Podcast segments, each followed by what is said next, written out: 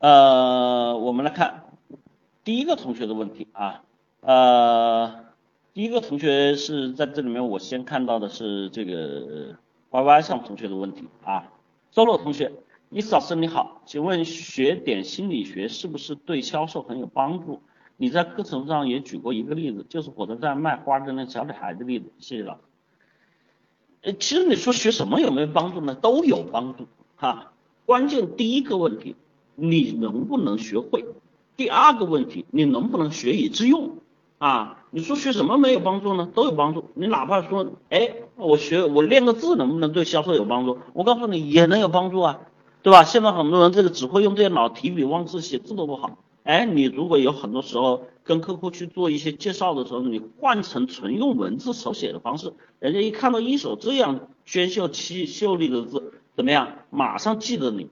所以在这里面你说有没有用？我肯定告诉你有用，但是用在哪里，怎么用，就我们说的学以致用，这才是关键哈。所以很多同学，我们去解决一些问题的时候，不要养成这种本末倒置的习惯，学问学问啊，不要只学，不要只问，它要有致用，它能用起来，它才是学问学问，不然的话它不能用，那是什么？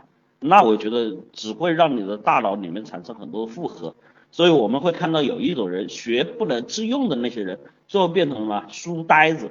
因为为什么大脑里面太多的这种知识量的充斥，啊，会占据你原来可能要去吸收生活里面跟人交往能力的这些方式，所以这个状况就会产生什么？产生一些不好的情况和行为。所以最重要的，你不要问我学了有没有用，你得问我怎么用，用在哪里？好吧？